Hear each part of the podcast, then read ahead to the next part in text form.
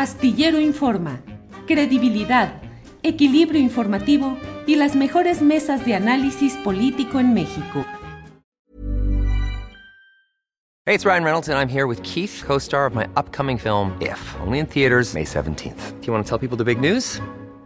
All right, I'll do it. Sign up now and you'll get unlimited for $15 a month in six months of Paramount Plus Essential Plan on us. Mintmobile.com slash switch. Upfront payment of $45 equivalent to $15 per month. Unlimited over 40 gigabytes per month. Face lower speeds. Videos at 480p. Active Mint customers by 531.24 get six months of Paramount Plus Essential Plan. Auto renews after six months. Offer ends May 31st, 2024. Separate Paramount Plus registration required. Terms and conditions apply if rated PG. Hey, I'm Ryan Reynolds. At Mint Mobile, we like to do the opposite of what Big Wireless does. They charge you a lot we charge you a little. So naturally, when they announced they'd be raising their prices due to inflation, we decided to deflate our prices due to not hating you. That's right. We're cutting the price of Mint Unlimited from $30 a month to just $15 a month. Give it a try at mintmobile.com slash switch. $45 upfront for three months plus taxes and fees. Promote for new customers for limited time. Unlimited more than 40 gigabytes per month. Slows. Full terms at mintmobile.com. Astillero Informa. Credibilidad equilibrio informativo y las mejores mesas de análisis político en México. Julio, buenas tardes. ¿Cómo estás? ¿Cómo están Juan, Arturo y a todos los que nos acompañan hoy este miércoles? Arturo Cano, gracias. Eh, gracias Alberto. Arturo Cano, buenas tardes. Buenas tardes Julio, buenas tardes a todos los que nos siguen por ahí del otro lado de las pantallas. Juan, Alberto, ¿cómo están? Gracias. Eh, compañero Becerra Costa, ¿cómo está usted? Buenas tardes. No está el bueno. ¿Tienes tu micrófono apagado, Juan? ¿Ya? ¿Ya nos escuchas o no? Bueno, pues vamos a avanzar en lo que se restablece la comunicación con Juan Becerra Costa. Eh, Arturo Cano, ¿cómo viste todo este tema de quién es quién en las mentiras en el periodismo? ¿Qué te parece el ejercicio? Puntos positivos, puntos negativos, si es que los ves. Por favor, Arturo.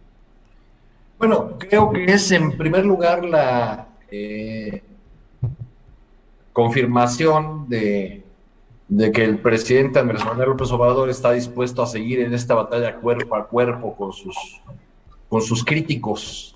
Eh, eh, hemos comentado aquí en otras ocasiones que al exhibir algunos de sus críticos, al, al mencionarlos, en, el espacio de la mañanera, el presidente los convierte en sus interlocutores, aunque no lo, aunque no lo fuesen en el espacio público, en el espacio mediático, terminan convertidos en los interlocutores y ahora vemos que pues también van con, con los temas, a, fijar algunos temas o a, tratar de abordar algunos temas. El, el, arranque de este ejercicio a mí me pareció un tanto desafortunado. Eh, por un lado, porque hay expresiones que, utilizó la, eh, la funcionaria que, hizo de presentadora de este nuevo espacio en la mañanera, eh, que solamente suenan auténticas, creíbles, potentes, si las pronuncia el presidente y que suenan, digamos, un tanto extrañas escuchadas en, un texto leído. Eh, creo, por otro lado, que varias de las noticias que, se presentaron eh, eh, en, la respuesta o la réplica por el lado del gobierno no hubo los suficientes datos duros, evidencias que permitieran pensar en un ejercicio que está destinado a desmontar las noticias falsas o las fabricaciones mediáticas.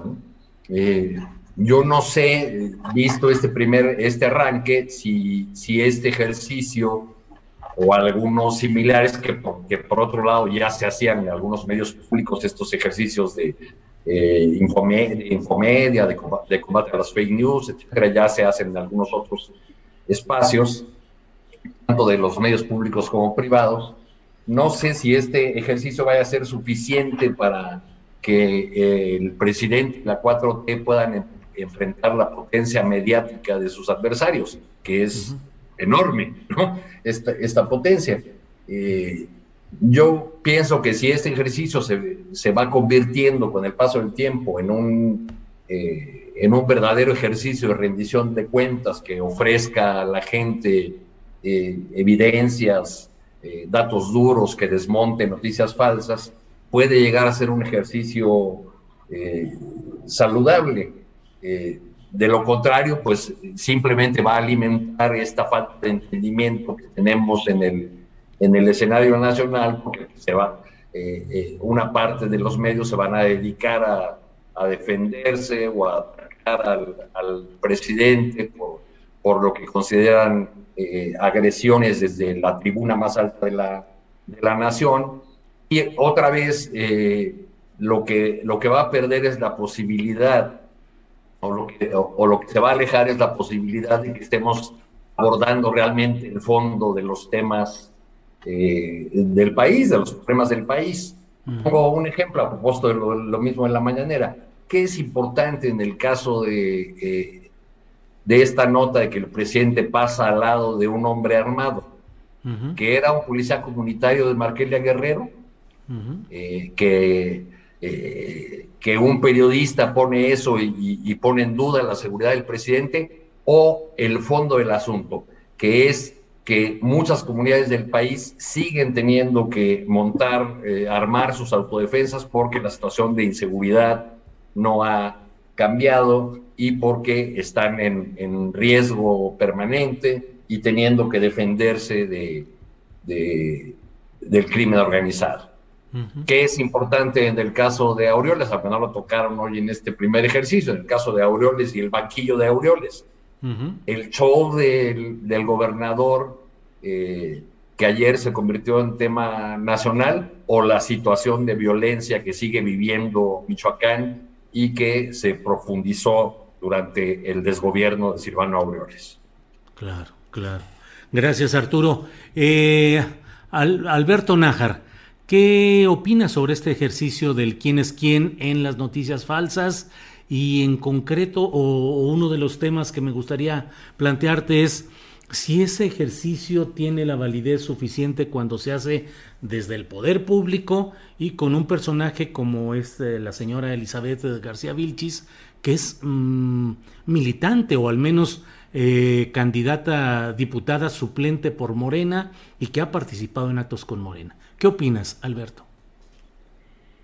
Mira, es un poco complicado dar una, una respuesta en una sola vía, porque por un lado, es cierto que el presidente Andrés Manuel López Obrador y su proyecto político han enfrentado una enorme, enorme avalancha de descalificaciones, mentiras, manipulaciones, hasta llamados a golpes de Estado, como abiertamente lo propuso la directora de Siempre, la revista Siempre, Beatriz Pajes, en una columna el año pasado, creo, donde hizo un llamado enfático al ejército, a las Fuerzas Armadas, a desobedecer al presidente de, México y tomar las acciones necesarias para lo que ella llamó recuperar la democracia, cualquier cosa que esto sea. La lectura simple y sencilla de este artículo es un llamado a un golpe de Estado.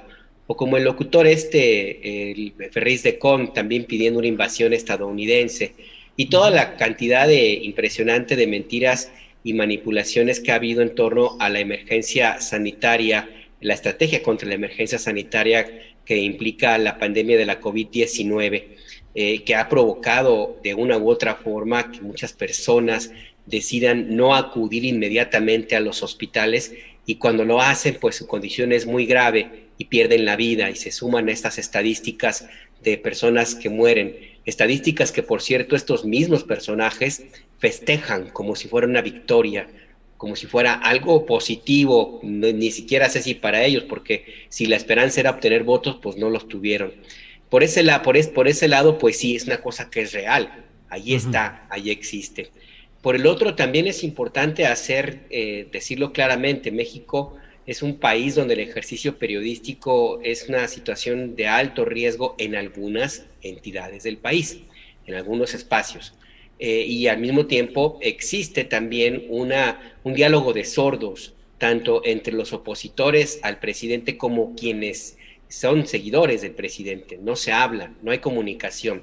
En este escenario, las generalizaciones están a la orden del día, son asunto cotidiano. Y el riesgo que desde la tribuna de que representa la mañanera, que es algo muy poderoso, muy poderoso mediáticamente hablando, se eh, señale a personas en concreto, así tengan todos los calificativos que puedan tener y hayan manipulado y mentido, pues siempre está el riesgo de que haya quienes no hagan una diferenciación y pasen de las palabras del Twitter a alguna acción en la calle donde se nos encuentren, no solamente contra el señalado, sino contra cualquiera que sea periodista, porque desgraciadamente no hay un entendimiento, y lo digo abiertamente, no hay muchos que entiendan lo que es quién es quién en, el medio periodístico.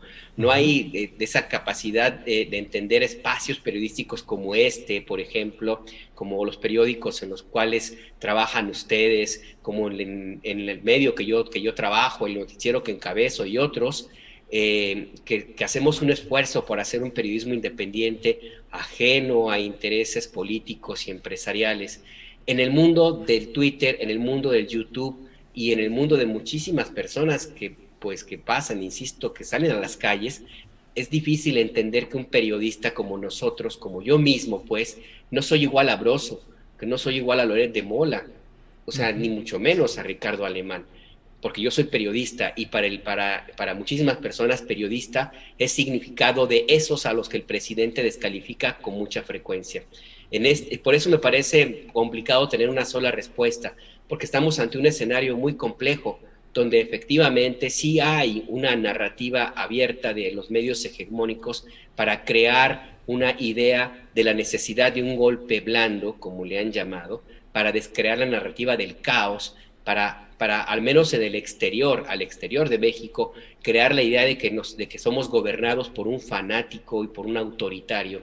Y al mismo tiempo existe esta realidad de que no todos somos broso, entonces, no sé, yo creo que el presidente eh, em, pudo haber tomado otra forma de hacer estos señalamientos, no utilizar la mañanera, utilizar otras vías de comunicación, la misma vocera, el vocero, el presidente de la República, recurrir a otros espacios, hacer un llamado al diálogo, un llamado a lo que el presidente mismo dice, que la prensa se regula con la prensa, hacer pasos, tomar pasos concretos que nos siguen, que, que siguen ahí pendientes, como por ejemplo los criterios para la asignación de la publicidad oficial, que me parece que ahí tendría que darse ya una discusión. Y también, por supuesto, tendría que haber un ejercicio de autocrítica de todos los medios. Se vale decir, se vale decir de qué lado estás. Lo que no se vale es pues sumarte a esta narrativa que como bien dice Arturo, no sé a dónde nos vaya a llevar. Yo creo que va que la consecuencia de este ejercicio que efectivamente fue mal llevado la consecuencia de este primer ejercicio, lo, único que nos lleva es a profundizar este diálogo de sordos. Y yo no estoy seguro que, que, esta sea la mejor salida para un país con problemas tan, tan complejos, tan, tan urgentes de, de, solución. Y que, y que desgraciadamente de nuevo, de nuevo, a pesar de este ejercicio inédito que mañana cumple tres años de estar en el gobierno de la República, pues todavía no termina de cuajar y de, y de atender en el terreno y todo lo que sea necesario para terminar con esa profunda desigualdad que tanto nos duele, Julio. Gracias. Sí, Alberto, gracias. Eh, Juan Becerra Costa, eh, pues ya eh, tres años de que fue electo el ciudadano Andrés Manuel López Obrador como presidente de la República y hoy estamos frente a este hecho de este ejercicio matutino de quiénes quieren las falsas noticias. ¿Qué opinas sobre todo esto, eh, Juan Becerra Costa, por favor. Pues mira, Julio, me parece que las noticias falsas se difunden con mayor velocidad que las que no son y que llegan a más personas. ¿Por qué? Pues mira, además de, de la utilización de los bots, que ya todos los conocemos, hay algo que puede llegar a ser contundente, que es que combinan la manipulación a base de contar medias verdades o de apostar por mentiras estratégicas, pero siempre con una fuerte dosis de emoción.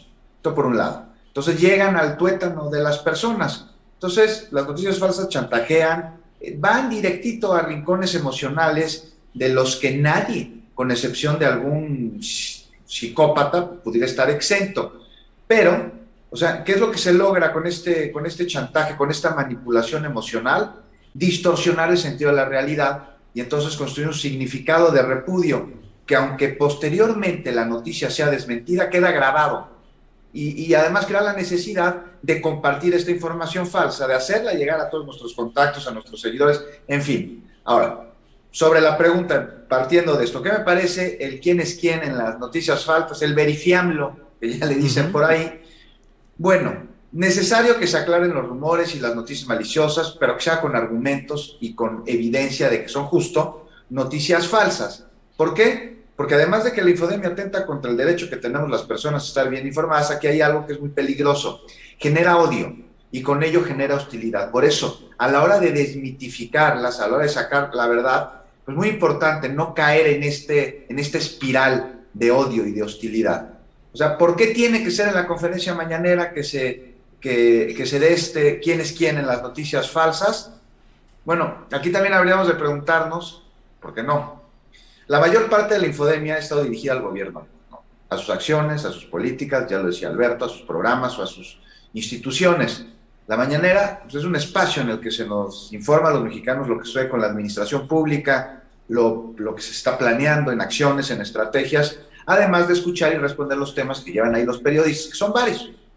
Es, digamos, una audiencia informe y a veces esta clase de historia, en la que ahora pues ya pusieron este espacio dedicado a desmentir las noticias falsas.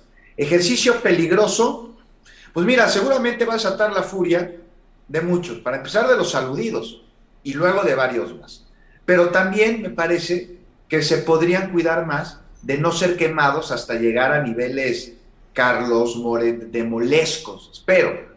Eso sí, o sea, seguirían con la cantalete, que es un atentado a la libertad de expresión, este, porque muchos parece que entienden libertad de expresión como libertinaje difamatorio, y, y, no, aquí me parece que nadie les está censurando ni siquiera sus mentiras, solo se está evidenciando como tales cuando suceden. Y aunque Riva Palacio diga que es un intento de acallar a la prensa independiente, que no sé si él representa, qué prensa independiente está representando Riva Palacio, me parece esto que sí es falso, o sea, acallar sería lo que hicieron los gobiernos priistas y panistas con varios periodistas sea, manipularon a los dueños de los medios para que los corrieran, como sucedió con Gutiérrez Vivó o con Aristegui, por mencionar un par nada más. Los mataron, como sucedió con Buendía. A cientos los sacaron del país con amenazas de muerte a ellos y a sus familias. Muy distinto a lo que pasa hoy cuando nada más se muestran las mentiras que publican los que se hacen llamar periodistas siendo realmente mercenarios de la información maliciosa. Entonces, ojalá y esta sección de la mañanera a cargo de Ana Elizabeth García Vilchis dé frutos en el sentido de proteger el derecho de las personas a que estemos bien informados, pues esto nos lleva, Julio, a tomar mejores decisiones. Es un ejercicio que se va a tener que revisar y que se va a tener que perfeccionar, porque lo que busca en sí es eso, es desmitificar, pero mucho ojo, mucho cuidado con polarizar y con generar eh, más muros y más enojo y más odio. Gracias, Juan. Eh, Arturo, la verdad es que este tema. Ah, Julio, pues, perdón. Sí, sí, adelante, adelante. Perdón, perdón, es que estoy viendo una cosa ahorita, justo lo que te estoy diciendo. El financiero está publicando. Recuerda que puedes unirte a la protesta de madres y padres de familia de niños con cáncer con la etiqueta ASPAO.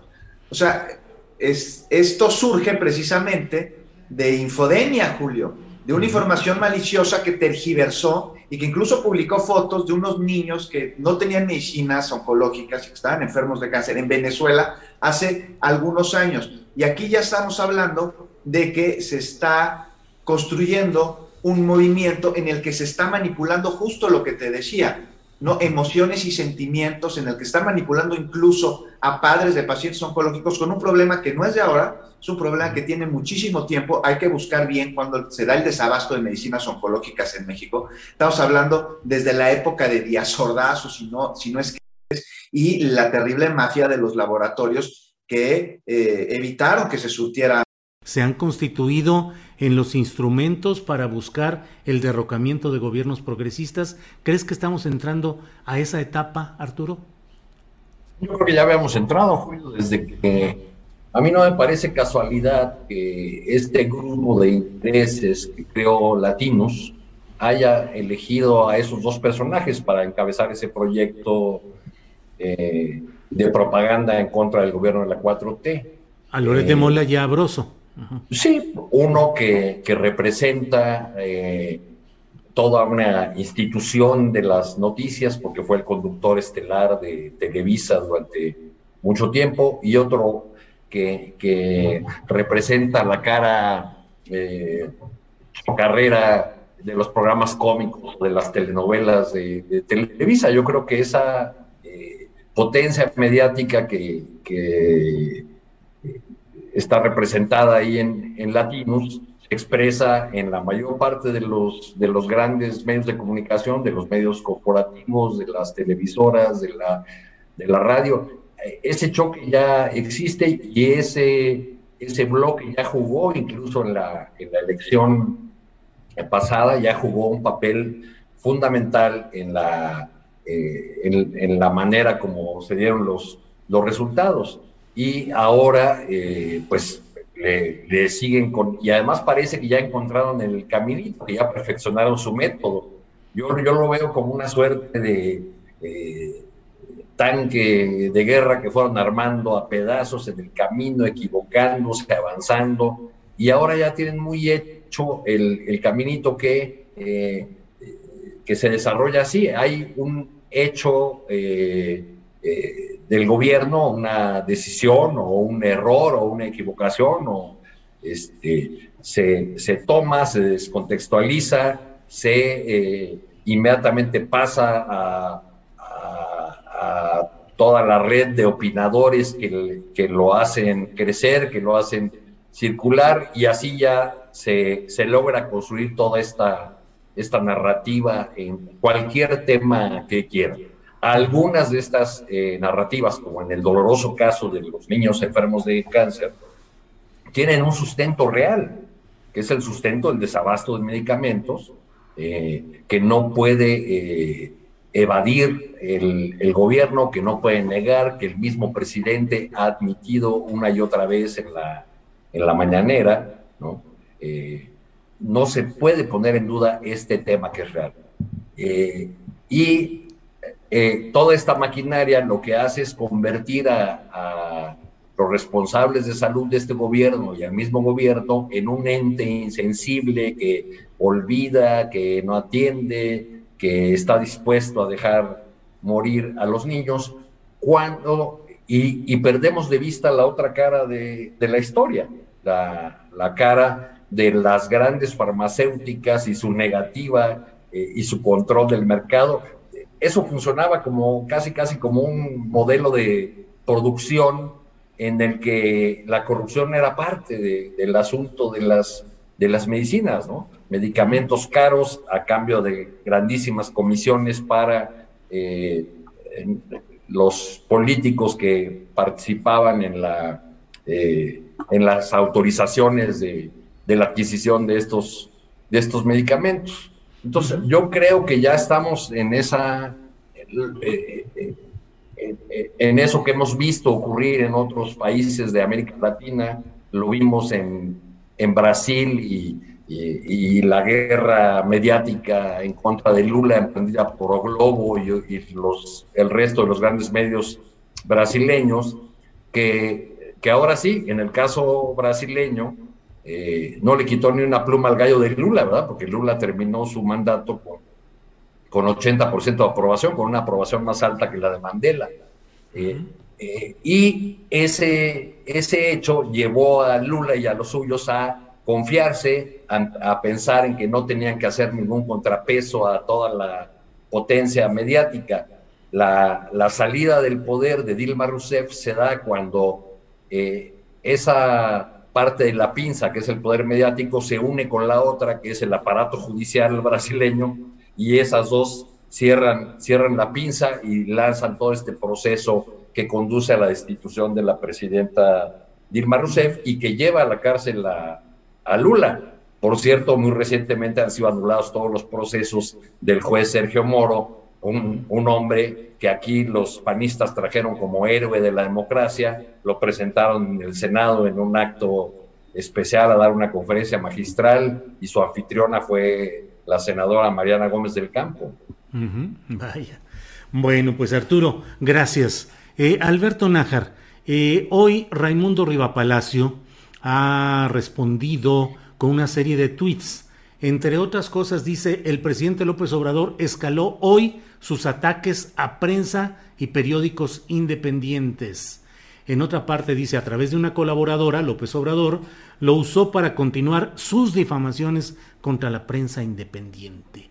Forman parte estos personajes que hoy fueron citados eh, y que continuamente están en la opinión pública eh, sujetos a críticas, Riva Palacio, López Dóriga, García Soto, eh, otros que han sido mencionados, Loret de Mola, ¿son realmente prensa independiente, Alberto?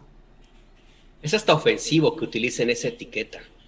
Nada, más hay que recordar la lista del dinero, el subsidio que recibían, los contratos que recibieron algunos de estos personajes a través de empresas creadas para cobrar esos recursos del gobierno, al menos de Enrique Peña Nieto, según se, se dio a conocer muy al inicio de este, de este gobierno.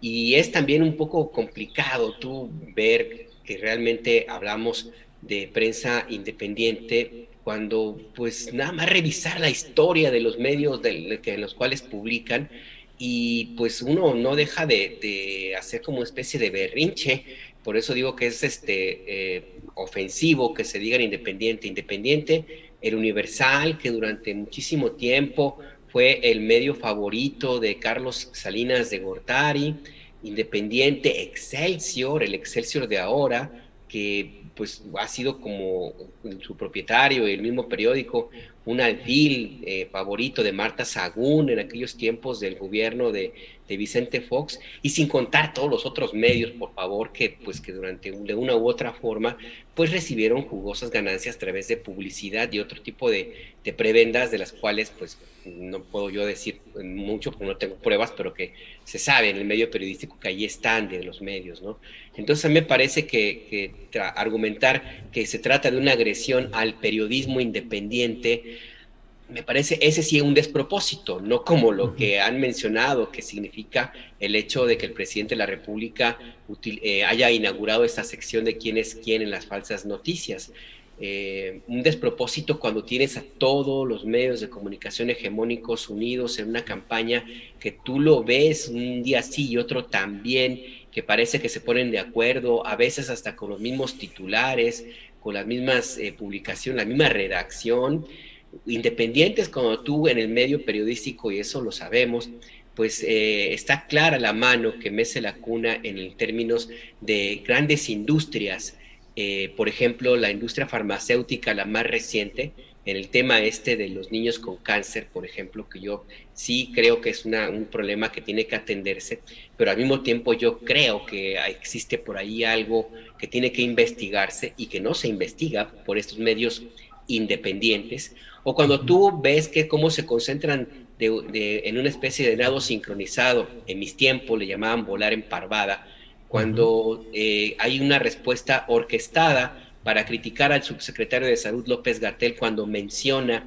eh, a las farmacéuticas por su nombre y antes cuando promovió el etiquetado eh, en los productos chatarra para que se venden y que en, todo el país y que está comprobado son una parte fundamental de la epidemia de diabetes y de obesidad que existe en México, o sea, tú dices independiente de qué, de recursos públicos puede ser, independiente de recursos cuestionables como es la industria farmacéutica que ya ha sido señalada, que se benefició de pingües negocios y ha hecho eh, boicots que van en contra de la salud de los mexicanos, independiente de esa industria que está detrás, insisto, de la obesidad y de la epidemia de diabetes, inclusive en niños, pues habría que, que cuestionarlo. Y a mí, no, me, no me gusta este que utilicen esta etiqueta porque, a ver, ¿cuándo hemos visto que estos personajes que ahora dicen, por ejemplo, yo leía un tuit de, Denise Dresser diciendo, es que lo que pasa que están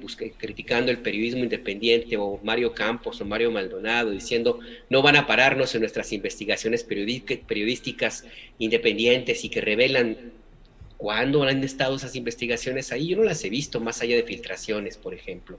Y digo que me molesta que utilicen esta etiqueta porque yo no he visto a estos personajes encumbrados y beneficiados con muchísimos recursos públicos, nada más recordar el yate de López Dóriga, no he visto que digan una sola palabra para hablar en defensa de, cientos de periodistas que están todos los días han sido, han sido víctimas eh, en distintos momentos de agresiones, de cientos que han tenido que exiliarse, de los que han asesinado, de los que viven en condiciones casi miserables.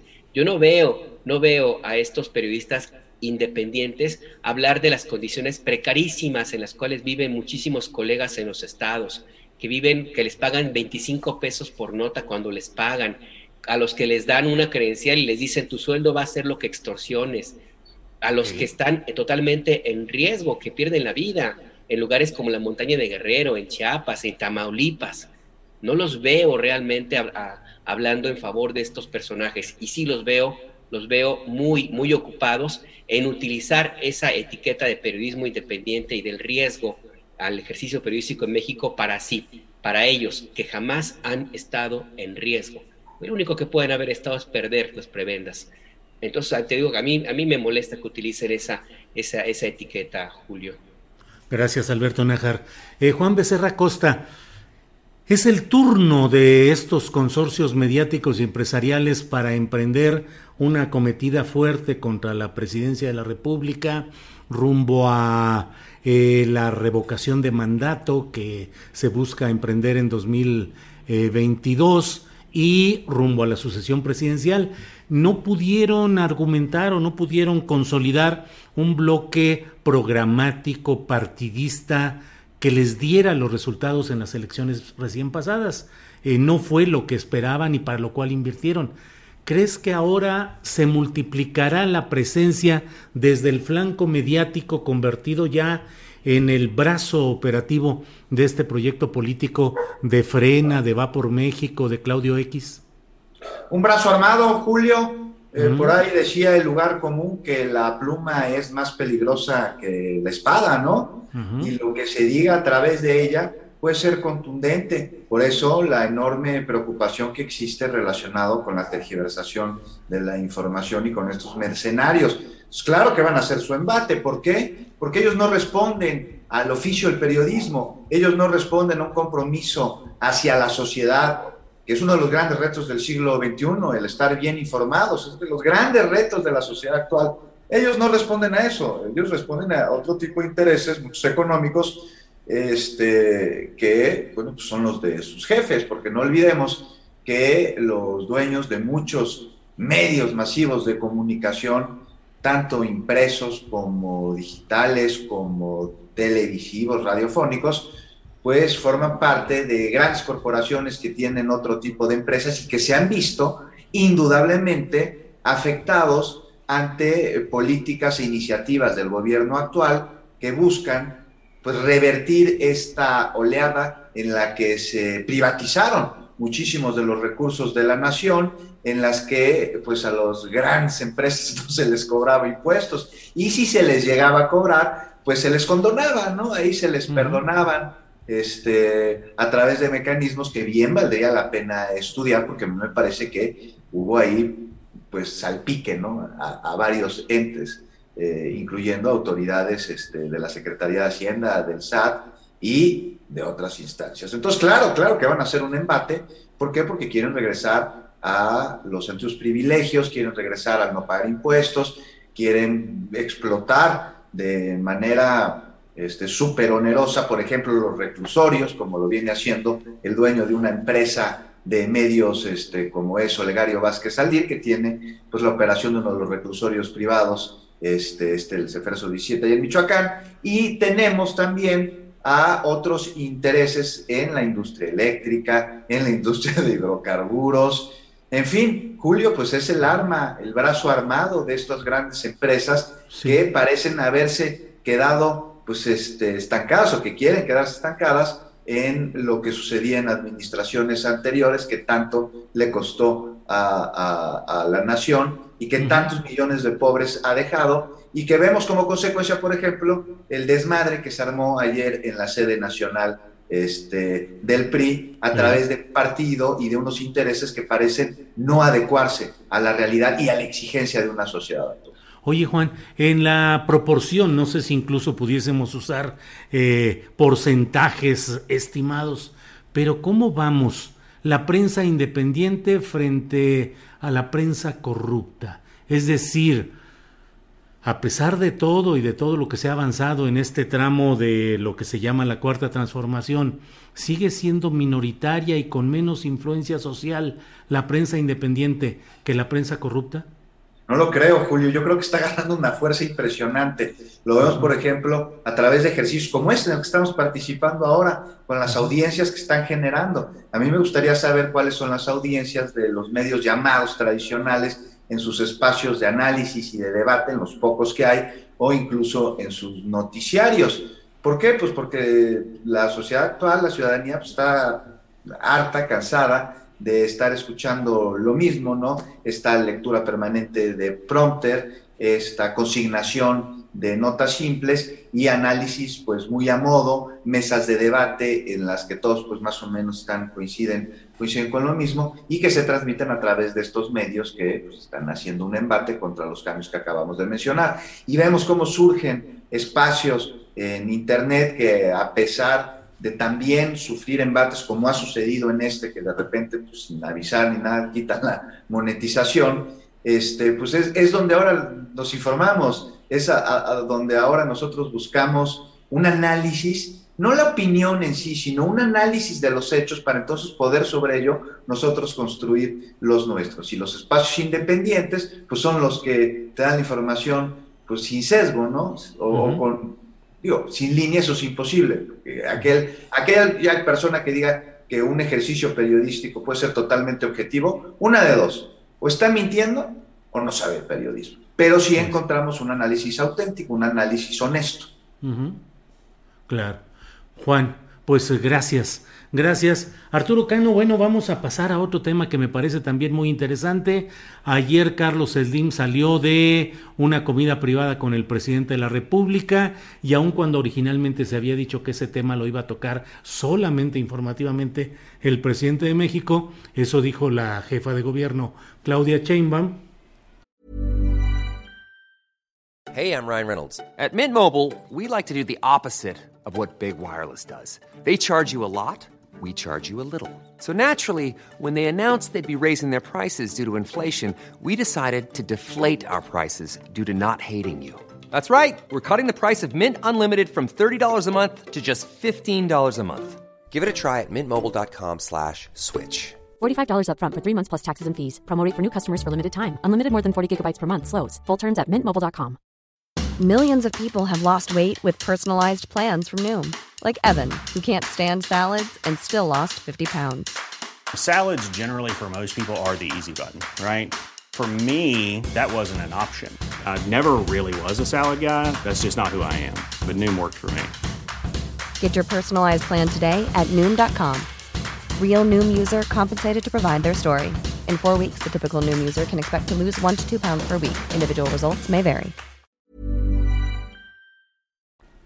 Pues Carlos Eldim salió y dio la información de que él se va a hacer cargo sin costo para el erario de la rehabilitación del tramo de la línea 12 que él, eh, que su grupo Carso construyó. Eh, lo hizo de una manera muy peculiar según mi punto de vista y a reserva de lo que tú opines, Arturo, pues hablando de que todo había estado bien, que todo de origen había estado con los mejores calculistas, que ellos se habían subido el día de la inauguración sin problema y que bueno, que había muchos millones de personas que se habían subido a lo largo de estos años y que bueno, pues que había que investigar, pero que todo estaba bien, que no había fallas de origen. ¿Qué te pareció? todo esto, Arturo Cano? Bueno, el poder del dinero le permite al, ingeniero Slim hablarnos con esa seguridad, eh, pero pues a mí, muy brevemente, lo que me parece es que huele a un arreglo extrajudicial y que ahora debemos estar todavía mucho más atentos eh, para mirarlo con lupa eh, a la investigación sobre la tragedia de la línea 12 y sus resultados, porque independientemente de lo que eh, adelantó el hombre más rico de México y, confirmó luego el presidente de la República, eh, pues hay una investigación en curso que tiene que terminarse, que tiene que resultar a los ojos de la sociedad convincente, eh, clara y eh, concluir o determinar con toda claridad quiénes son los responsables en toda esa cadena de, fallas y, problemas que tuvo la famosa línea dorada desde, desde el principio. Bien, Arturo, gracias. Alberto Nájar, ¿qué opinas sobre este tema de Slim, la línea 12 y su aparición, eh, pues yo diría, autoexculpatoria? Lo que él hizo estuvo bien, lo que habría hecho también Marcelo Ebrard habría estado bien, porque si de origen no hubo ningún problema, pues no habría ninguna culpa de Ebrard. Y todo esto en una expectativa social de que haya justicia verdadera respecto a la tragedia que costó 26 muertes en un tramo de esta línea dorada. ¿Qué opinas sobre el tema, Alberto Nájar? Pues mira, sí, yo estoy de acuerdo con Arturo. Esto ya huele a un acuerdo. Eh, no hay que olvidar que el mismo eh, presidente López Obrador ha sido eh, bastante suave en comparación como se puede referir a otros empresarios o a otros personajes de la política. Ha sido bastante suave con la probable responsabilidad de Grupo Carso en este accidente, en esto que ocurrió en la línea 12 del metro. tampoco hay que olvidar que el presidente López Obrador, pues sí es como un partidario también de que, de que haya reparación de daño inmediato y, pues parece ser que esta es la, tónica de lo que va a ocurrir en este caso. Lo digo porque inclusive me llamó mucho la atención eh, lo que dijo Carlos Slim en el sentido de que ellos van a empezar, su grupo empresarial, hacer las reparaciones necesarias, y lo dijo así, sin esperar a que termine la, la, la verificación eh, o el, peritaje oficial como un acto de buena fe, como un acto de tratar de eh, meterse en la línea del presidente López Obrador de que lo que importa es que esta eh, línea 12 del metro empiece a funcionar y se regrese el beneficio que tenía para miles y miles de personas en Ciudad de México. Entonces a mí me parece que todo indica que va para, para esa ruta de que al final del día, cuando termine el peritaje, si es que cuando termine, pues habrá que ver qué es lo que determina si eventualmente dice que tenía que repararse eh, este, esta línea y que hubo responsabilidades, pues ya van a haber sido eh, cubiertas. Yo creo que esto que hace Carlos Slim es como curarse en salud, porque hasta ahora lo único que me queda a mí claro es que entre los responsables del tramo que se cayó, pues está Grupo Carso, puede decir misa de que eran los mejores calculistas y de que llegó lo que quieren, la Santísima Trinidad, a reforzar los pernos y tornillos, pero pues se cayó, se cayó. Y ahora Slim lo que dice, bueno, básicamente sí se cayó, pues hay que levantarlo y punto, ¿no? Y como tratando de decir, pues ya eh, borrón y puente nuevo, ¿no? Así es, así. Alberto, gracias.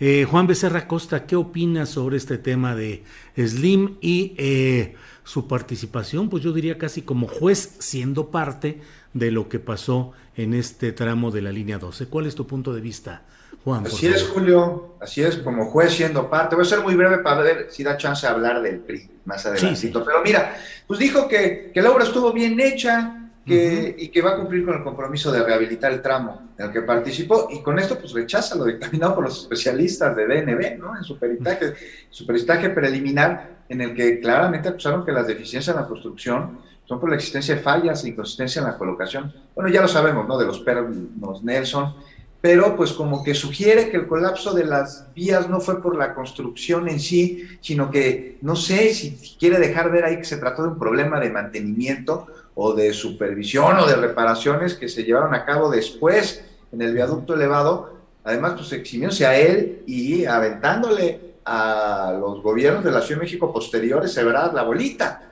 Pero bueno, eso sí dijo que su empresa va a absorber el costo de la reconstrucción del tramo elevado, el que colapsó, y pues ahí como diría Cantiflas está el detalle, ¿no? Aquí está la nota. O sea, por supuesto que lo va a rehabilitar, ¿no? Eh, de lo contrario, se estaría echando encima, además del repudio de la opinión pública, un tirito con el gobierno y con un gobierno que me parece que no se quiere pelear con él. Eh, pues, el hombre más rico del país, o sea, y hay mucho alrededor. Ah, quiere salir por la puerta grande y antes de que concluyan los peritajes ya pues, se está deslindando. Porque, ¿sabes qué, Julio? Hay algo que ni el hombre más rico de México ni de todo el mundo con todo su dinero puede comprar. Es la validez y es la confiabilidad, es el prestigio. O sea, Carlos Slim puede comprar lo que quiera pero no la simpatía de la gente ni el prestigio de su nombre. Entonces tal vez por eso tantas fundaciones. Finalmente hay que esperar a que terminen los peritajes, es lo que yo opino, ¿no? que se hagan los dictámenes para que se lleven a cabo las investigaciones, ¿no? sin importar que antes de esto pues haya quienes ya se curan en salud ¿eh? y están haciendo control de daños. Bien, gracias eh, eh, Juan Becerra Costa. Arturo Cano, vamos entrándole al tema que ya ha mencionado eh, Juan Becerra Costa, este pleito en el PRI, eh, con grupos caminando ahí por eh, la avenida de Insurgentes Norte, cerca de San Cosme, como si fuera una repetición fársica del 10 de junio de los halcones, con sus bates, con palos, se habla de que hubo incluso balazos. ¿Qué se pelean en el PRI, Arturo Cano? Pues los despojos, ¿no? Lo que quedó después de la tormenta han señalado en las redes sociales e incluso algunos dirigentes ya con nombre y apellido como responsable de esta protesta o de estas acciones al exgobernador de Oaxaca, Ulises Ruiz. A, mí, a mí me dicen del PRI que, que no nada más es Ulises, que hay mucho descontento y que son muchos otros los que traen ganas o le traen ganas a, Alito, porque Alito hizo un grupo eh, no feliz con haber sufrido una derrota de proporciones históricas, se ha quedado con todo, con todos los cargos del Comité Nacional del PRI y con todas las pocas posiciones legislativas que el PRI pudo conservar. Entonces, en, esta, en este episodio de, ayer, donde el PRI nos muestra que sigue siendo el PRI, eh, lo que podemos ver es que eh, la alianza opositora que se anunciaba sólida hasta 2024, que eh, caminará brazo hombro con hombro para salvar al país de la dictadura obradorista, pues ya empieza a hacer agua en sus propias filas, ¿no? Dentro de, dentro de sus propios este, eh, militantes que traen broncas atravesadas ya de antaño y sobre todo eh, creo que esta protesta, para, para, resumirla en una, en una expresión, eh, pues fue eh, provocada por la glotonería de Alito, que se despacha, que se va con todo, que, con, todos los cargos. Último, nada más quería hacer un comentario, Julio, porque ya vamos en la ruta de despedida. Nos dicen por ahí en el chat varios este, personas que, que nos siguen si cuando argumentamos o criticamos el ejercicio de la mañanera de desmonte de noticias falsas, entonces lo que estamos planteando es que estamos de acuerdo con las calumnias de la prensa y que la prensa publica esas calumnias. No, no hay que confundir una cosa con la otra. El, el, mundo no es blanco y negro. Este, por supuesto que la tarea de desmentir noticias falsas y y rechazar calumnias, tendría que ser una tarea no solo del gobierno, sino también de los propios medios de comunicación, ¿no? También de nosotros, de nosotros mismos, de los, de los periodistas. Eh, y en, en eh, desacreditar a la opinocracia de siempre o a los medios tradicionales que responden eh, a intereses, esa acción o esa eh, postura de este gobierno debería tener otra cara, que sería el apoyo, el respaldo a medios verdaderamente independientes. Y eso muchas veces no, no se ve con toda claridad. Mencionaba ya Alberto el tema del financiamiento público que no, que no se ha resuelto, pero eh, también tenemos numerosos ejemplos de cuando eh, miembros del gabinete o figuras del partido en el gobierno eh, que son muy críticos del periodismo al que llaman chayotero y del viejo régimen, etcétera, etcétera, cuando tienen algún asunto que comunicar, no van a los medios independientes, corren luego, luego con los antiguos este, voceros del viejo régimen, ¿no? Ahí está Mario Delgado dando sus baterías de entrevistas a, a todos los López Dórigas y anexas, ¿no? Entonces, bueno, pues también hay que pedir congruencia por ese lado, ¿no? Claro, de la claro, Así es, Arturo. Coincido. Eh, Alberto Nájar, ¿qué onda con el PRI? Ulises Ruiz convertido en el adalid de la democracia, el hombre que lucha por el cambio democrático de nuestro país, cuando sabemos que fue verdaderamente el verdugo y represor en la Oaxaca que él gobernó, eh, sobre todo en 2006 en la cometida violenta contra la Asamblea Popular de los Pueblos de Oaxaca, la APO. Y del otro lado, eh, eh, un grupo de Alito, el grupo de los Murat eh, y otros personajes que sean, bueno, pues Moreira, Rubén Moreira y su esposa Carolina Villano, que son los grandes ganadores que se han apropiado de todo. ¿Cómo va el pleito y cómo ves toda esta bronca, Alberto Nájar, por favor? Cuando supe de esta campal no pude eh, dejar de recordar esa película épica de charros contra gangsters, ¿no? claro. Así, así de surrealista es esta, esta batalla que ahora se da dentro de lo que queda del Partido Revolucionario Institucional. A mí me, parece que la respuesta a la pregunta que le hacías a, a Arturo está, sí, como bien decía Arturo Cano, están peleándose los despojos de lo que queda, este, ese que en su momento fue el partidazo, eh, están también evidentemente de una u otra forma tratando de vengar, creo yo, alguna, algún problema en la asignación de candidaturas, es cierto que se agandallaron, o sea, yo no sé cómo, cómo el PRI, que, tanto presumía alito eh, de un partido que estaba cerca de ti, que era como tú, en sus spots en radio, eh, que, es donde más los, escuché, y cuando hacen su lista de candidatos, pues son los mismos, ¿no? O sea, era como, como, como cuando platicábamos de que, el surrealismo que implicaba que Diego Fernández de Ceballos pretendiera hablarle a los, hablar a los millennials, ¿no? O sea, como para tratar de convencerlos. Pero en el fondo lo que yo veo que existe en esta disputa de, de gángster contra gángsters o de un, en esta disputa de las cañerías, pues, es sí los despojos de lo que queda el PRI, no estoy seguro que sea el presupuesto eh, público que se le asigna al partido, sino esa capacidad que, necesariamente tendrá el dirigente o quien se quede con ese partido de negociar con el presidente López Obrador y su partido con Morena. O sea, lo que están buscando es el derecho a picaporte. Lo que están buscando es tratar de eh, ser ellos el que se quede con ese partido, los que se conviertan en el personaje que puede beneficiarse de lo que resulte para de lo que se resulte de la negociación que haya para construir esa mayoría calificada que tanto se necesita en la Cámara de Diputados y de esa de una u otra manera pues también tratar de mantenerse por lo menos con vida en el escenario político del país. No hay que olvidar que las diferencias de López Obrador hacia el PRI son claras, no habla con tanta dureza como habla de otros partidos políticos y es obvio que lo que están eh, peleando, me parece a mí, con esto cierro, pues es la interlocución con el presidente de la República y las ganancias que de esto pueda, pueda resultar, Julio. Coincido, Alberto, coincido. Bien, gracias, Alberto. Em, Juan Becerra Costa, pues el tema del cual tú mismo eh, comenzaste a hablar eh, o propusiste para que lo analizáramos en esta parte. ¿Cómo ves todo este pleito del PRI? Pues, pues dice Alberto que le recordó a Charros contra Gangsters. A mí, ¿sabes qué? Me recordó el episodio de ayer a algún capítulo de Los Relámpagos de Agosto, ¿no? De Jorge Ibargüengoitia. O sea, esa, novela que con mucho humor negro retrata al México por revolucionario.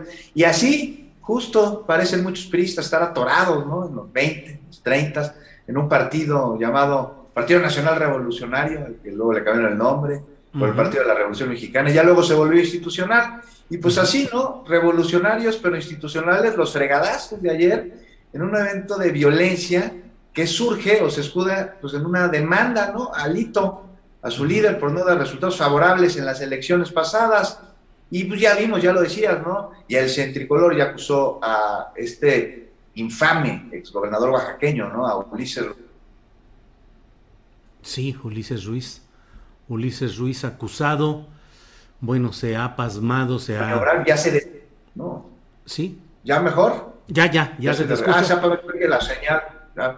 Te digo, a, a, Nayeli Gutiérrez de maniobrar, ¿no? De estabilizar a su partido desde hace un par de años. Pero bueno, o sea, más allá de, que, de lo que dijo Ruiz, de que la madrina no fue por RIL, sino política, lo que vemos aquí es un partido que está en absoluta decadencia, Julio. Y esto pues es síntoma de esta decadencia este, un partido que a lo largo de los años parecía que no se creaba ni se destruía, sino que históricamente se transformó, tanto que se alió con partidos cuya ideología no solo es diferente a la suya, sino opuesta totalmente. Bueno, esto en el sentido romántico, porque ya lo decíamos aquí la semana pasada, ¿no? La ideología de los partidos, la real, la que opera, no es la de sus estatutos fundacionales, sino la del hueso y el poder, por el poder, el cargo, la posición. Y, lo que vimos con, el, con este acto de violencia, con este ataque, es un síntoma de una enfermedad prista añeja, con la que cada vez está metiendo, Julio, más clavos a su ataúd. Es un partido que a pesar de ponerse eslogans como, como refresco de cola, ¿no? el nuevo PRI, está imposibilitado en renovarse porque no se adapta, ya lo decíamos hace ratito, a las exigencias de la sociedad actual y va sumando desaciertos hasta en las victorias.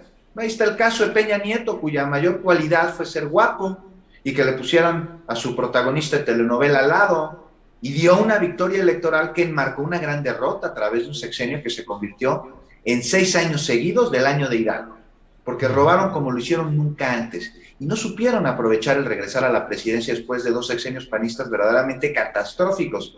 O sea, ¿qué hicieron? Darse cuenta que no tenían materia para seguir en el poder y robarse todo lo que pudieran. y ahora lo que no entienden es que su voto duro ya no existe y que dirigentes como, como Alito, como Moreno Cárdenas, a quien se ha acusado de tener una fortuna que no corresponde al tiempo en el que ha ocupado cargos públicos y ahora tiene una gestión como gobernador de Campeche que dejó una enorme cantidad de pobres, pues es muestra clara de esta, de esta enorme duda que genera sobre si tiene futuro. Y aquí este es el tema. O sea, es un dinosaurio revolucionario que parecía inmortal y hoy yo lo veo en proceso de extinción por un meteorito que ellos mismos crearon a través de décadas de cinismo y de soberbia. ¿no? Desde que reprimieron brutalmente a todo el que se atreviera a cuestionar su, incapacidad para la democracia. Años después construyeron desigualdades terribles sociales, al clara y abiertamente abandonar en el 88 su compromiso con las grandes mayorías para beneficiar a unos poquitos. Y la, te digo, la gran decepción para todo su todavía ingenua caballada en el sexenio Peña Nieto y los escándalos de corrupción, la Casa Blanca, Yotzinapa, eh, Tlatlaya, la estafa maestra. Estamos pues, Julio, ante la extinción de un dinosaurio. Nada más ojo, porque este dinosaurio se podrá extinguir, pero va a dejar descendencia. Eso no hay que olvidarlo tiene el PRI hijos, tiene nietos y tiene hasta bisnietos. ¿Y sabes qué? Están en todos lados. Eh, así es, están en todos lados. Juan Becerra Costa, gracias. Son las 3 de la tarde con 5 minutos, así es que estamos ya por cerrar esta mesa de periodistas, pero a lo mejor nos alcanza para relajarnos un poquito y que no nos vayamos con tanta, em, eh, una situación tan tan ruda y tan cruda de lo que es la política, entremos un poquito a un ambiente más relajado, hablando, aunque sea brevemente, de Silvano Aureoles en el banquillo afuera de Palacio Nacional. ¿Cómo viste el tema, Arturo Cano? Bueno, Silvano eh, pretende con esta jugada del banquillo encarecer la persecución de la que será objeto, en mi opinión. Porque eh, si habla uno con personas informadas de Michoacán, pues todo el mundo eh, confirma lo que, lo que vemos en el, eh, en el diario registro de la prensa, que es que con Silvano se fueron al cielo las cifras, los índices de homicidios y muchos otros delitos, y cómo año con año las cosas se fueron, se fueron empeorando. Yo creo que, que el, el todavía gobernador quise ser del PRD, aunque llamó a votar por MIT. Este, eh, tiene muchas cuentas eh, pendientes en su, entidad y un temor bien fundado de que, hay, eh, de que haya investigaciones abiertas en su contra y por eso lanza esta, esta jugada que pretende poner más cara a una eventual persecución eh, judicial y en todo caso culpar, eh, hacerse la víctima y culpar al gobierno de me encarcelan por opositor, me encarcelan a pesar de que no, eh, o me persiguen a pesar de que no me quisieron recibir las pruebas que yo tenía de, de la intervención del crimen organizado en, en, este, en las elecciones. Silvano quizá ni siquiera tendría que haber hecho un gran trabajo de documentación porque conoce muy bien a muchos de los personajes que eh, podrían haber intervenido en estos recientes comicios. Eh, cuando todavía era legislador, el gobierno de Peña Nieto, ya decidido a hacerlo gobernador, a que fuera por otro partido, le encargó ser el intermediario entre las autodefensas y la Secretaría de Gobernación Recuerdan ustedes cuando se cayó el avión de Mireles. Regresaba de la Ciudad de México de un eh, encuentro con Osorio que había sido promovido por Silvano Aureoles. Es decir, Silvano Aureoles se reunió con ellos, los trató, habló con las, los cabecillas de las autodefensas, entre ellos con los hermanos Santana, los jefes del grupo Los Viagras, que son una parte fundamental de esto que se conoce como los cárteles unidos de Michoacán. Sus viejos conocidos, gente con la que él pactó, arregló, eh, eh, los alentó a que se subieran a la sierra a perseguir a la tuta, etcétera, etcétera. Entonces, bueno, eh, con todos esos antecedentes, este, pues sí resulta patética esa escena de Silvano Aureoles Conejo en el banquillo de los acusados en la calle de Moneda. Gracias, Arturo. Palacio Nacional. Gracias, Julio.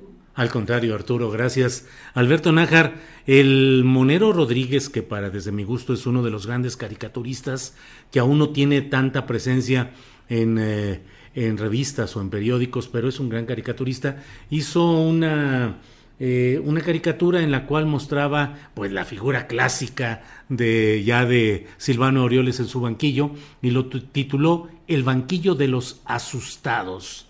¿Es eso, Nájar?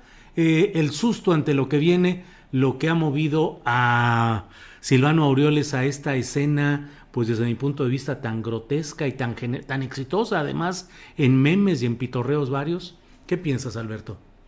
Sí, en ese terreno fue bastante exitosa. Los memes estuvieron a la orden del día. Ah, qué lástima que, que muchos se concentraron en Loret y en Estembroso. Ah, porque daba para mucho, la verdad. Pero bueno, supongo que habrá otras oportunidades de hacer memes de este personaje, porque yo lo, lo vi bastante convencido de que, de que, estaba haciendo lo correcto, allá él y su, loca cabeza, ¿no? Eh, a mí me parece que efectivamente es el banquillo, como bien dices, como bien mencionaba este compañero, el banquillo de los asustados, pero y también yo le llamaría el banquillo de el apestado, porque yo no vi una reacción, una defensa tan fuerte, tan contundente en el caso de este gobernador Silvano Aureoles de parte de sus aliados, como la que hubo para apoyar a García Cabeza de Vaca de Tamaulipas, por ejemplo. Eh, yo no vi una, un apoyo así fuerte en redes sociales ni pronunciamientos tan, tan, tan enojados ni con tanta contundencia como el otro caso. Me lo, que le dieron, lo que le dieron a vaca le negaron a conejo. Qué barbaridad. en la zoología opositora. En la zoología opositora, en, ahí justo donde algún tiempo fue un canal en la, época prehispánica donde llegaban los animales para los y el alimento pues para, para el Tlatuani en, en, su momento. Entonces pues sí, a mí me parece que Silvano Aureoles está sintiendo eh, no solamente el riesgo de una investigación por la actuación que tuvo como, como gobernador de, de Michoacán, las consecuencias de esa administración, sino también creo que ya empieza a sentir la soledad de sus aliados y quienes con pragmáticamente con la mano en la cintura le están diciendo pues que te vaya bien, que te rasques con tus propias uñas y si quieres otro banquito te llevamos también un paraguas.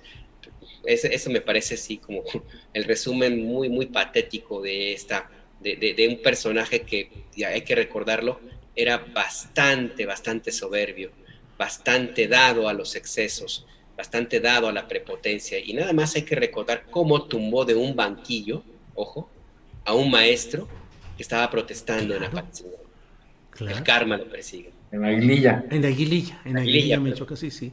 Gracias, Alberto. Juan Becerra Costa, pues te toca cerrar esta mesa, como siempre, muy interesante, informada, puntual y también con sentido del humor, como el que nos permite asomarnos al tema de Silvano Aureoles y su banquillo. ¿Qué opinas sobre esto, eh, por favor, Juan Becerra Costa? Que vaya que sí está asustado en el banco de los asustados y como dice Alberto, patético este circo que se aventó, ¿no? Yo, teniendo una relación tan cercana con Latinus y con sus pasquines con patas, pelucas y narices de payaso, no entiendo cómo no se asesoró en montajes, ¿no? Para hacerlo que sea un poquito menos patético. Pero a ver, a mí de entrada me parece que se equivocó de puerta. O sea, si tiene algo que denunciar en materia electoral, ahí está el tribunal. En materia penal, ahí está la fiscalía. Le tocar la puerta al presidente con un cartapacios ahí sentado en este banquito de los asustados de plástico para tener un asunto que debe resolverse en otra instancia, forma parte de ese malentendido, ¿no? Sobre una figura presidencial omnipotente en los tres poderes. No es un ejemplo de que de cómo le meten la madre al presidente porque hay baches o porque unos policías municipales reprimieron una manifestación, entonces vienen aquí y bloquean el centro histórico, pues cuando tendrían que ir a las instancias correspondientes. Y pues esto es algo que Aureoles tendría que saberlo, ¿no? Hay competencias, todavía es titular de un poder, del Ejecutivo del Estado de Michoacán, o acaso él se pone a recibir documentos para iniciar una investigación, le da curso a las diligencias, ¿no? ¿No? Y de ser así, pues con razón está tan preocupantemente de la patada a su Estado.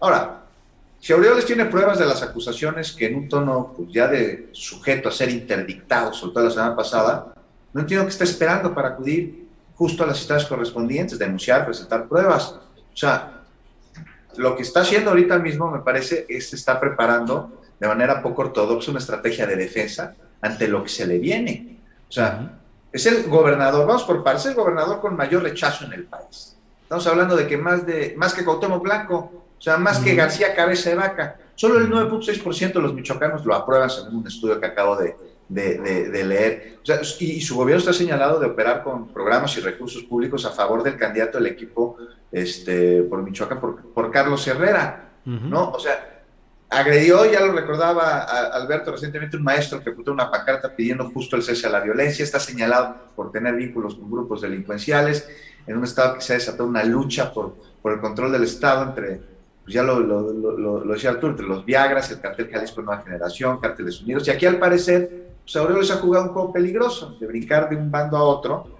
y, y, y lo que sugiere esto en parte, no se acuerdan del video difundido hace, pues, tres años, por el líder de los Viagras, ¿no? en el que decía que Silvano pues, pues, pues, este, le daba dinero para obtener votos y para este, garantizar la tranquilidad del Estado. En fin, mira, Aureoles quiso armar su circo ayer y me parece que le salió el tiro por la culata. Ahora, a ver, a esperar qué sucede con él, eh, a ver qué será. Seguramente lo que será es el último gobernador del PRD en la historia de nuestro país. Eso sí, eso sí, Juan Becerra Costa. Pues Juan, muchas gracias. Eh, Arturo Cano, muchas gracias por esta mesa de periodismo del miércoles 30 de junio. Gracias como siempre, Arturo. Muchas gracias, Julio. Gracias, Alberto, Juan y a todos los que nos acompañaron. Gracias. Alberto Najar, buenas tardes y gracias. Buenas tardes, Julio. Gracias a Juan, Arturo y a quienes nos acompañaron esta, este miércoles 30 de junio. Mañana, el tercer aniversario del gobierno de López Obrador. Yo creo que el tema va a estar ahí centradísimo, pues ya, ya habrá tiempo de, de comentarlo. Así es. Muchas gracias, Alberto. Juan Becerra Costa, muchas gracias y buenas tardes.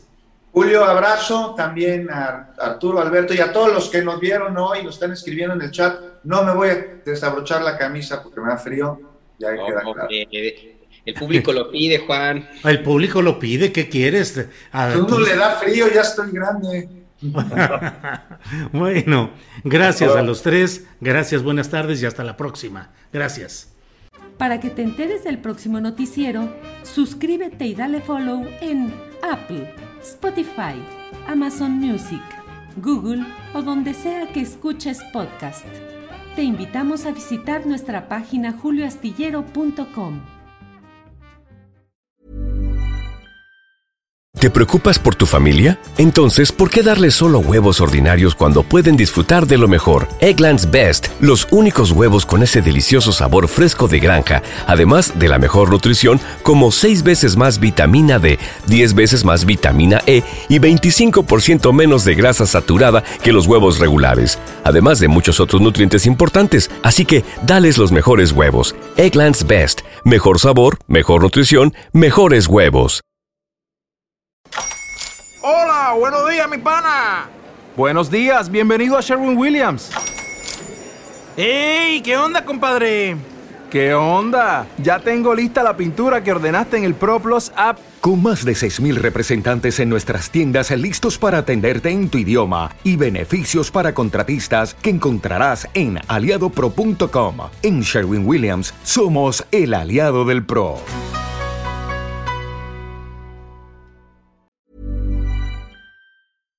Para que te enteres del próximo noticiero, suscríbete y dale follow en Apple, Spotify, Amazon Music, Google o donde sea que escuches podcast. Te invitamos a visitar nuestra página julioastillero.com.